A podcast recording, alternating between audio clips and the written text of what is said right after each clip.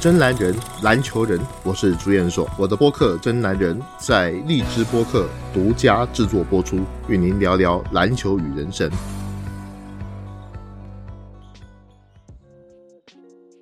欢迎各位来到这期《真男人》的节目，我是朱彦硕。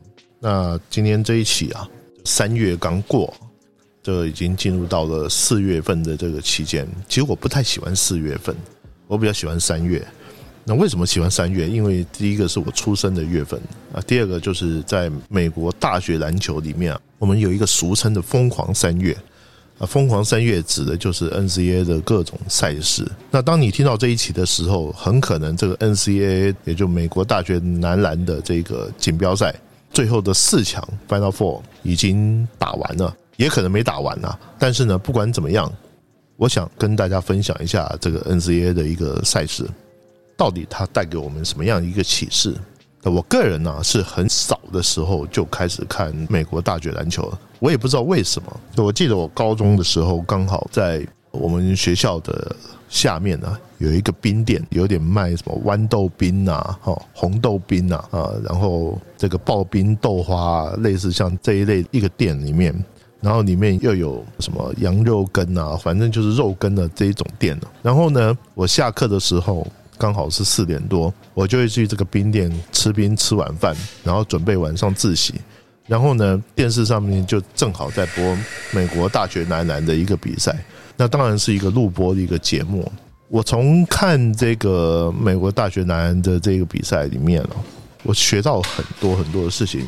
第一次看到的时候是一九八九年的最后的一个比赛，当时是密西根大学对上 Seton Hall 这一所大学。当时密西根大学有一个叫莱斯 （Green Rice），后来也打过湖人队，为湖人队的三连霸奉献了一份心力。然后这名球员呢，在整个简直是跟导弹一样的这种三分线神准的一种成绩啊，表现拿到了最后的一个冠军。我也看过很多九零年代左右啊一些很神奇的一些比赛，所以呢，对我个人来说，我最喜欢看的篮球赛事其实不是 NBA，NBA 是我的工作。并不是我最喜欢的一个篮球比赛，而是美国大学篮球，或者是高中篮球。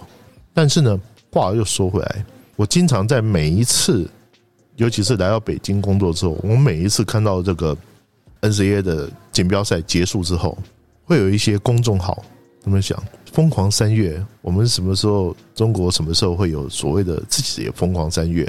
会有很多的感慨之词。那么今天呢，这期节目我就来跟大家说一说这个 NCAA 到底会带给我们什么样的启示。那首先呢，要先了解一下 NCAA 到底是什么。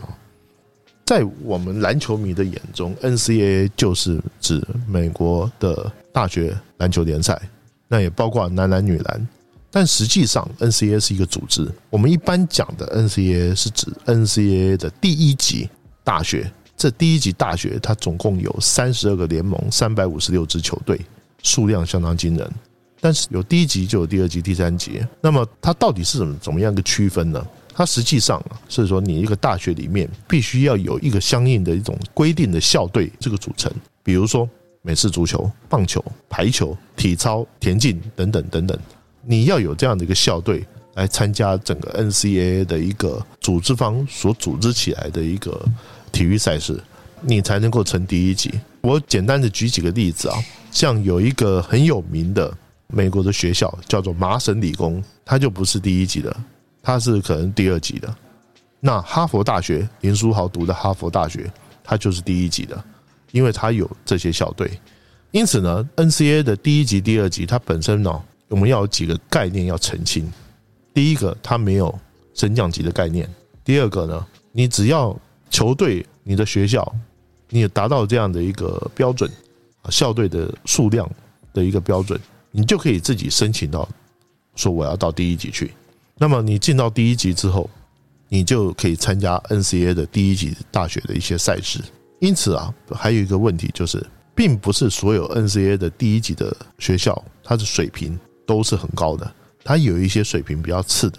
那么这些比较次的水平呢，可能会打不过一些第二级的，甚至第三级的一些比较成绩比较好的一些球队的这样的一个情况。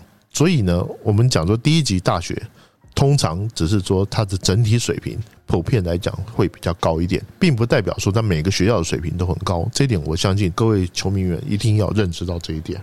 那么我们现在所看到的 NCA 的比赛啊，是已经进入到三月之后的这个锦标赛了。实际上啊，NCAA 美国大学男篮，我们现在就只讲男篮，我们不讲女篮哈。NCAA 的比赛它总共分成大概有三个阶段，第一个阶段叫做热身赛，其实就是在他们的联盟赛之前的任何的邀请赛啊，都可以算作热身赛。但是这个热身赛跟我们这 NBA 的季前赛。它的意义不一样，哪里不一样呢？不一样就不一样，在说他的球员的记录、球队的胜负，它都列为一个重要的指标，列为正式统计的一个标准。那么这个热身赛呢，通常就是一些学校或者是一些专门自行去邀请打的一些比赛，或者是几个学校所组织起来的一个邀请赛。比较有名的一个邀请赛，就是像夏威夷举行的这种毛衣邀请赛。毛衣邀请赛已经举行了几十年了。这毛衣邀请赛，我以前在台北的时候还转播过，就是他们邀请夏威夷之外的这些美国的学校来夏威夷打球。可是夏威夷本身的这些大学，不管你是哪一级别的，他们都会参加。那夏威夷它本身有像夏威夷大学，有另外的两所。第二级跟第三级的大学，他们也都会参加这样的一个赛事。像福建队有一个台籍的球员叫胡龙茂，胡龙茂就是在夏威夷念的是第二级的一个大学，那他也曾经参加过这样的一个毛衣的邀请赛。那还有一种邀请赛是有地域性的，或者是传统的对抗，像以前的 B Ten 联盟跟 B Twelve 联盟，它会有一个邀请赛。就是双方各派几支球队，然后来捉对厮杀。另外，在费城地区，费城市它有一个 Big Five 啊，也就是费城市的五所大学来打的一个循环。但其实费城它总共有六所 NCAA 第一级的，那以前是五所，所以他们就沿用了这个名称，实际上是六所大学在比赛。这个就是我们所称的这些所谓的邀请赛。那这些邀请赛呢，它有一个特点，它往往是跨联盟的比赛。也就是说，他们这些球队它是属于不同联盟的。那么第二个呢？第二阶段的赛事就是联盟赛。前面我刚刚讲了，NCAA 目前现在有三百五十六支球队，分属在三十二个联盟。最大的一个联盟有十五个球队，最小的一个联盟有八队。那这些联盟啊是什么意思呢？这些联盟大部分呢是会按地区来划分。由于联盟中的球队呢有有互相交手的因素，也就是 NCAA 我们要知道，这个联盟赛是要打主客场的，也就他们要打两轮，一轮在我这里打，一轮就到你那里打，所以它的距离啊不会相距太大。如果用一个比喻来讲，NCAA 就像美国的联邦政府，各个联盟就像美国的各个州，它是高度自治的，各个联盟比赛的转播销售。他可以自己把这个比赛拿出去销售，比如说像前一段时间曾经在中国转播的 Pac-12，也就是太平洋十二校联盟，他们就是自己把他们的这个转播拿到中国来转播，然后也把他们这个联盟的比赛拉到中国来，就是这样的一个意思。那么另外一方面呢，就连学校方面，他也可以把他自己的比赛卖出去，卖给这个媒体。让他们去转播，但是 NCAA 它拥有的是什么权利呢？就是打进锦标赛的时候要卖给谁，这个是由 NCAA 自己的一个总部来做决定。那至于平常你这个学校你要给谁转播，找谁转播，卖多少钱，这个 NCAA 都不管。我以前呢在台北的时候，我曾经转播过某一所 NCAA 大学的一个比赛。这所大学啊，其实不怎么强，但是也不怎么弱，就是夏威夷大学啊。那夏威夷大学呢？他们这个学校啊，有一个特点，他的十二个球员来自于八九个国家，那就真的是非常有意思。这往往就看到场上叽叽喳喳的讲着各种不同方言的英语，你也搞不清楚这些人到底是教练有什么样的方式从什么地方找来的。但是呢，这所学校它其实表现也很一般呐，在美国整个排名也大概就是一百多名，甚至靠后。可是呢，它就是。刚好电视台他就买了这个学校的一个转播权，也不知道是谁推销的，反正就是卖了。买了之后他也要转播啊，就找我去转播，这是非常有意思的一段经验。打这个联盟赛啊，它有一个非常重要的意义啊。首先呢，哈，就是 NCA 有一个也不能算是一个规定，但是算是一个比较不成文的一个情况，就是你打到这个联盟冠军的时候，你就几乎是拿到了 NCA 锦标赛参赛的一张门票。这个意义可以说是非常的重大。通常啊，打联盟赛它是有分两个阶段，第一个阶段是你打完主客场各一场的这个常规赛。打这个常规赛的战绩打完之后呢，往往他不会淘汰任何球队，他就是打一个排名而已。然后呢，打到最后的这个阶段的时候，再打单败的淘汰赛。你排名比较靠后，你可能经常要多打一轮；排名比较靠前，你可能就少打一轮啊。类似像这样的一个情况。那么，你如果说你这个联盟很强，你有可能就会打不到这个联盟冠军，那么你就要等。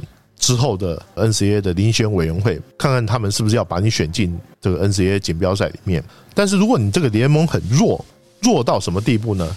弱到你非得拿到这个联盟冠军，你才可能打进锦标赛的时候，那各个球队就等于简直是要玩命打了。那么通常啊，在锦标赛的这个形式，这个各联盟赛，它到底要怎么样去决出一个冠军？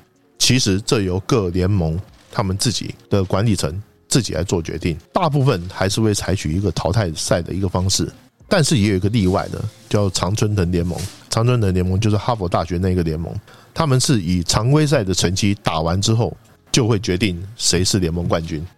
大概是这个联盟的人都忙着要读书啊，没空去打那个什么联盟赛，反正就是大概就是这个样子。那么 NCAA 的第三阶段这个赛事叫做锦标赛，也就是我们所熟知的。NCAA 的六十四强，你要称它六十四强也好，六十八强也好，就是他们的锦标赛。那这个锦标赛呢，现在来讲啊，是应该我们讲说，它是选了六十八支球队，那其中有四支球队要先打一个附加赛，来决定哪四支球队被淘汰掉啊，应该是八支球队要先打附加赛，然后呢再来打整个六十四强的这个比赛。那么整个锦标赛赛制啊，它会分成四个大区，就东区、西区。中西区跟南区所有的球队一旦进入了锦标赛之后，他们所举行锦标赛的地点，他都会选择在这些参赛球队的中立地带。比如讲，UCLA 在洛杉矶，他如果说他打进锦标赛的话，那么 UCLA 就不可能在洛杉矶这个地方打，他一定会到其他的地方去打。他就总共有分几个阶段，六十四强打到十六强，先打两场两轮，这是一个阶段。然后呢，十六强到四强，这是第二个阶段。最后的四强会挪到最后一个圣地。那么最后的是 Final Four 的比赛当中啊，NCAA 的当局他通常会选择一个超大球场。那这个超大球场通常可以坐五六万人，也就是说，它不是一个室内体育馆，呃，它可能是原来它是一个美式足球的一个用地。然后呢，再经过搭建改造，让它变成一个适合 NCAA 所举办的一个球场。这种情况，其实，在 NBA 也好，在 NCAA 也好，这都很常见。也就是说，他们的这个运动场，它是可以做一些不一样的一些方式来做改变的。有的时候，它的观众可以变成最大化。因此，NCAA 的 Final Four，也就最后四强的比赛，你可以看到它的上座经常都是五六万人，那可以说是到一个极限的。看起来就比较热闹，不过所以去年没有 NCAA 冠军，直接取消了锦标赛。今年因为疫情的这个关系，可能啊这个观众人数会有一个比较大的一个减少。那么还有一点呢就是 N C A 的最后啊，有几个认识跟误区，我这边要向大家解释一下。首先呢，第一个就是所谓的疯狂三月到底是指什么？很多球迷可能会想说，所谓的疯狂三月就是指 N C A 的锦标赛，其实并不是这样子的。其实呢，所谓的疯狂三月指的是什么？指的就是联盟赛开始。联盟赛开始之后，就是所谓的疯狂三月的开启，就要开始为锦标赛的这个部分来做暖身。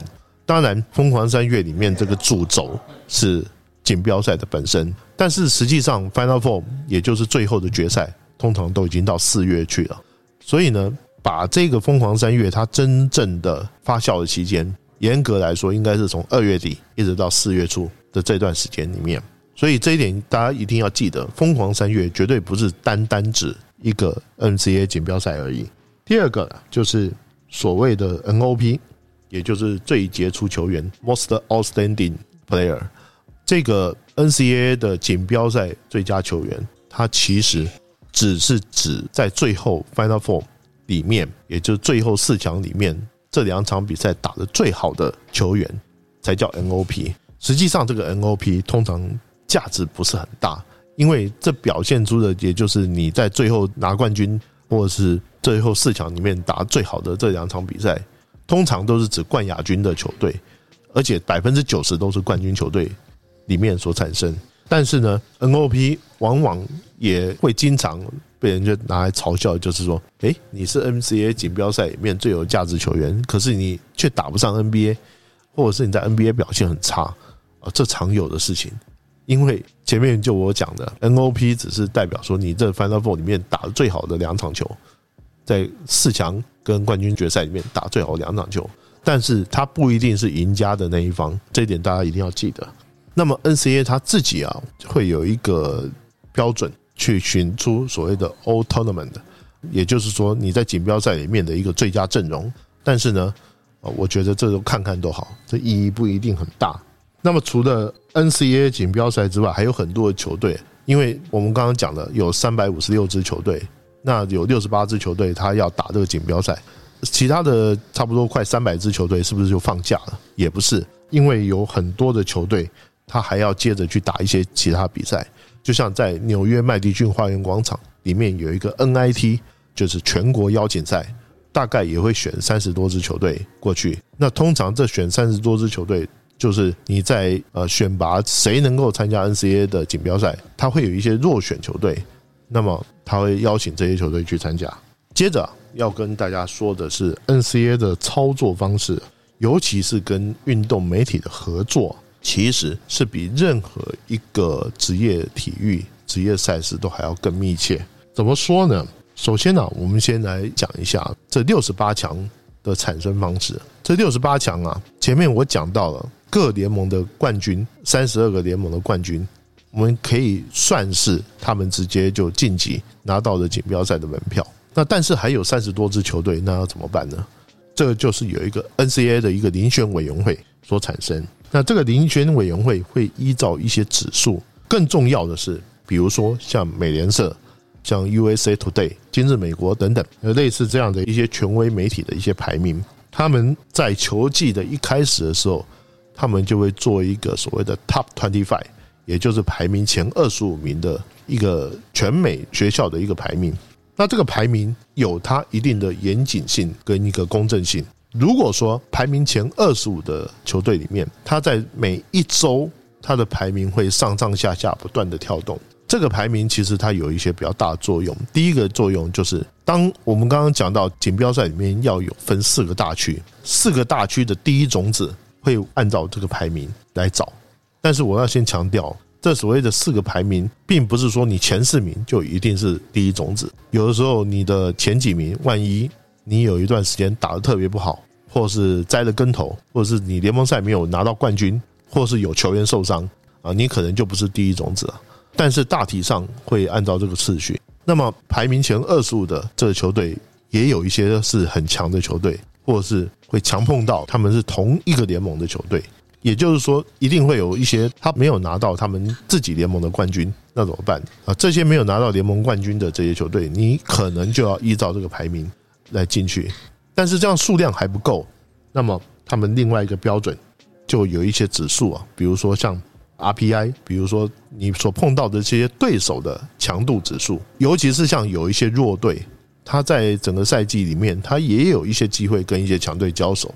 如果他们打的不错，甚至赢球的话，那他们的这个强度指数就会上升。综合很多的考虑还有因素来看的话，委员会。他会决定到底哪一些球队是能够来打进这个锦标赛。那么打进锦标赛呢？当然了，在媒体或者是在球迷里面，当然会有一些争论。比如说，有些球队他明明成绩很好，他只是在这个联盟赛里面他不小心输掉了，结果他就进不去。这样的情况也是有的。那么可能就会把他们弄到这个所谓的 NIT，也就是全国邀请赛里面去，算是一个安慰奖。但是呢，就我所知啊。学校几乎都没有提出什么抗议的，也就是说，不论是媒体也好，或者是 NCA 的这些选拔的委员会也好，基本上他们的公信力还算是非常的够。这一点让我非常的敬佩，就因为说媒体也好，他一定要做的够专业，他才能够被这些行内的人士所认知到，说嗯，你们说的也没有错啊，他们确实是强。另外一方面呢，的遴选委员会也不能有任何的一个偏见，或者是说有任何一个偏袒，说我对哪一支球队就是看不顺眼，所以我就不选他。那么他们会按照比较客观的一个标准来做出自己的一个主观的判断。那我认为到目前为止，我也没听说过有哪些学校因为这种事情跟遴选委员会闹翻脸。我真的是很佩服美国这些学校。因此呢，从这另外一方面来讲，哈，这 NCA 它的蓬勃发展跟媒体的一个大力支持，基本上是比较分不开的。那么分不开到不能说互相喂养，但是呢。NCA 它本身它的校园体育已经做成了一种所谓的校园体育的产业，这个产业可以去养人，养很多的这些所谓的包括媒体啊，或者是相关的一些行业。那有些很多的学校，尤其是像私立学校，它没有什么太多的经费的补助，它得要自己想办法去筹钱。而事实上，真正的让 NCA 这些第一级学校能够赚钱的是什么？美式足球是第一赚钱的，其次才是篮球。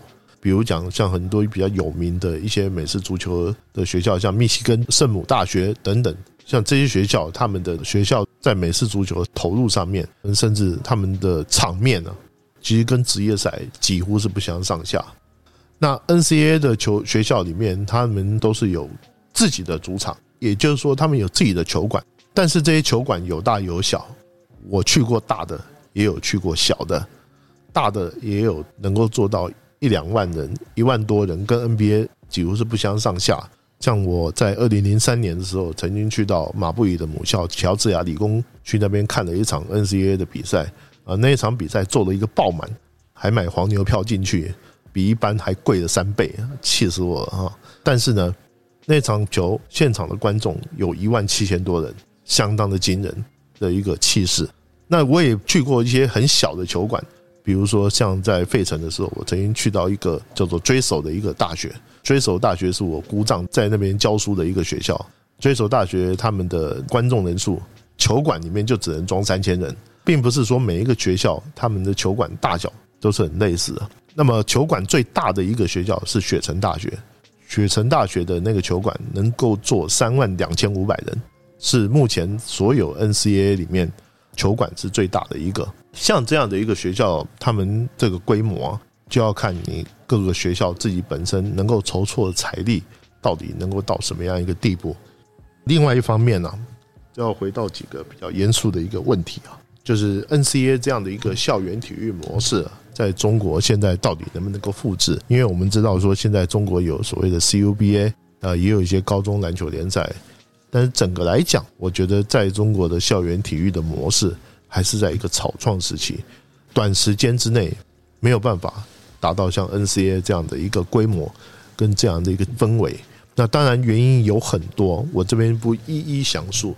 但是呢，我觉得赛制是可以模仿，可是内涵要学到很精要的那种地步，目前还有很大程度的困难。我们必须要了解到一个事实：为什么美国篮球可以做到独步全球式的这种强大？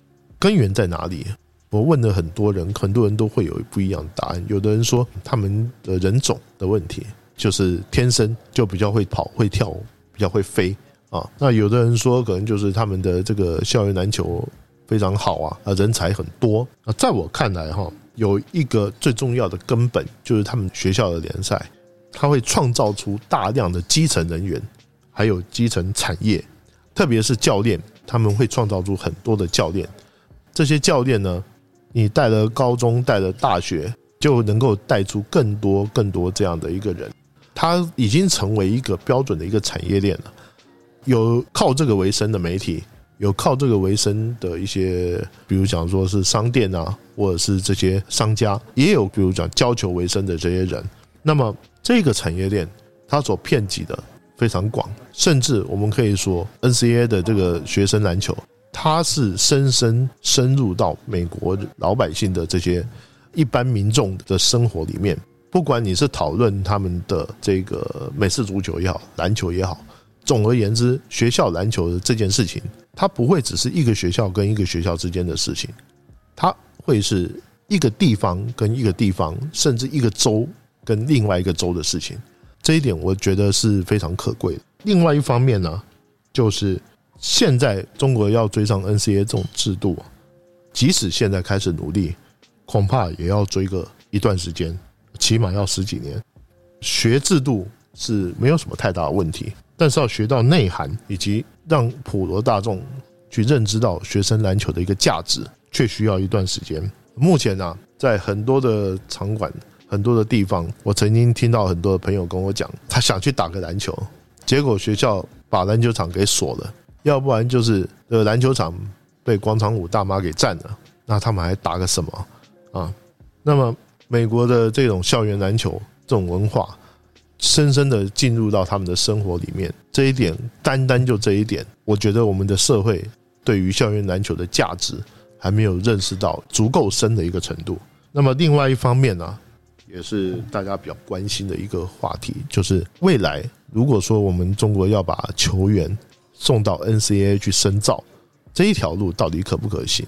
尤其是我们看到像张镇麟啊、林庭谦、呃欧俊炫这种从 NCAA 回来的这些球员，他们的在 CBA 的第一年的表现可以说是打得相当的出色。那么我们也会想，他如果说到了美国的大学篮球的环境里面，会不会打得更好？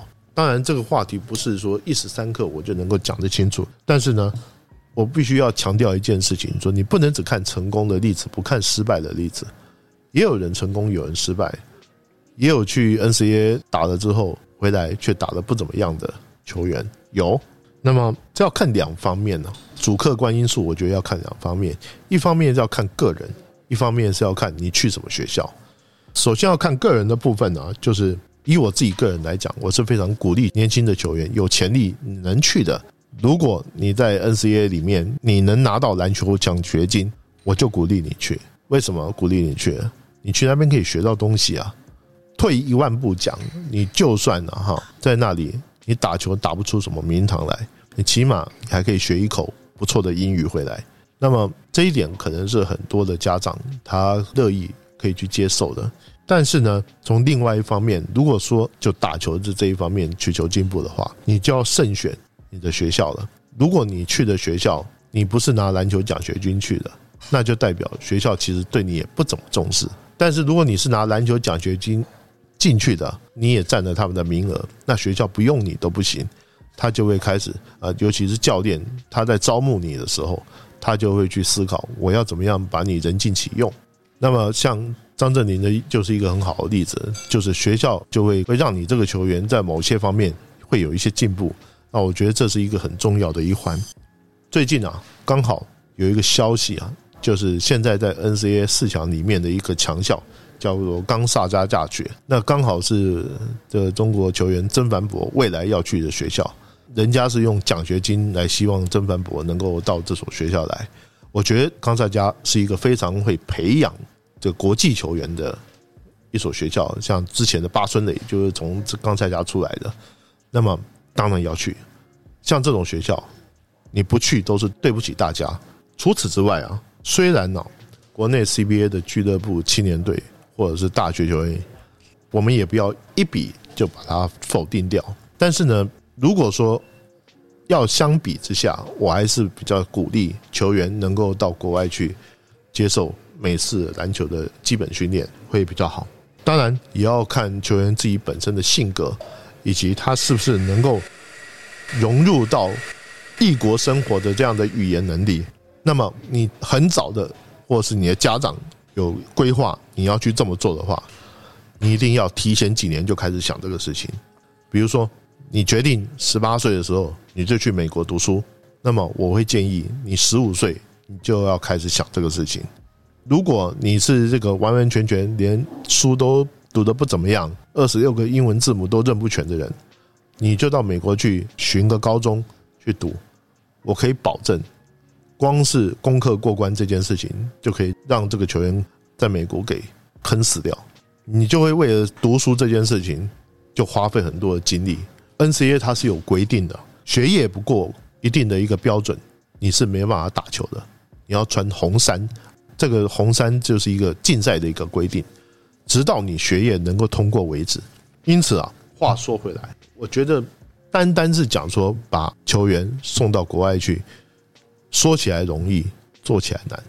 你要提前去考虑这些事情，你要提前去了解这些东西，你才能够有机会。最好的一个方式就是早点让学生到美国去读书，然后适应那边的环境、气候、饮食、语言、文化等等等等，再到 NCA 里面去就读。我觉得这个才是一个比较理想的一个方法，或者说你把这些语言的这个部分。你平时的时候，你也有在做训练，那么你到国外去的时候，这一方面的问题也会变得比较容易一点。只要语言通，基本就什么都比较好办。那话说到回来啊，这个 NCA 的这个比赛，一直到现在，它的历史比 NBA 还久。那美国人对于这个美国大学篮球联赛，它的热衷程度一直以来都是有增无减。尤其是到了最后的冠军赛的时候，基本所有的 NBA 的比赛都为 NCAA 的冠军赛所让路，也就是那一天不会有 NBA 的比赛，你就只看冠军赛就好了。我希望由衷的希望，我们中国有哪一天啊，我们的大学联赛也能够像 NCAA 这样，到时候啊，你会发现我们的篮球迷会比想象中要多很多。那么今天呢，我们这一期的节目也到这里，我们下次再谈。拜拜。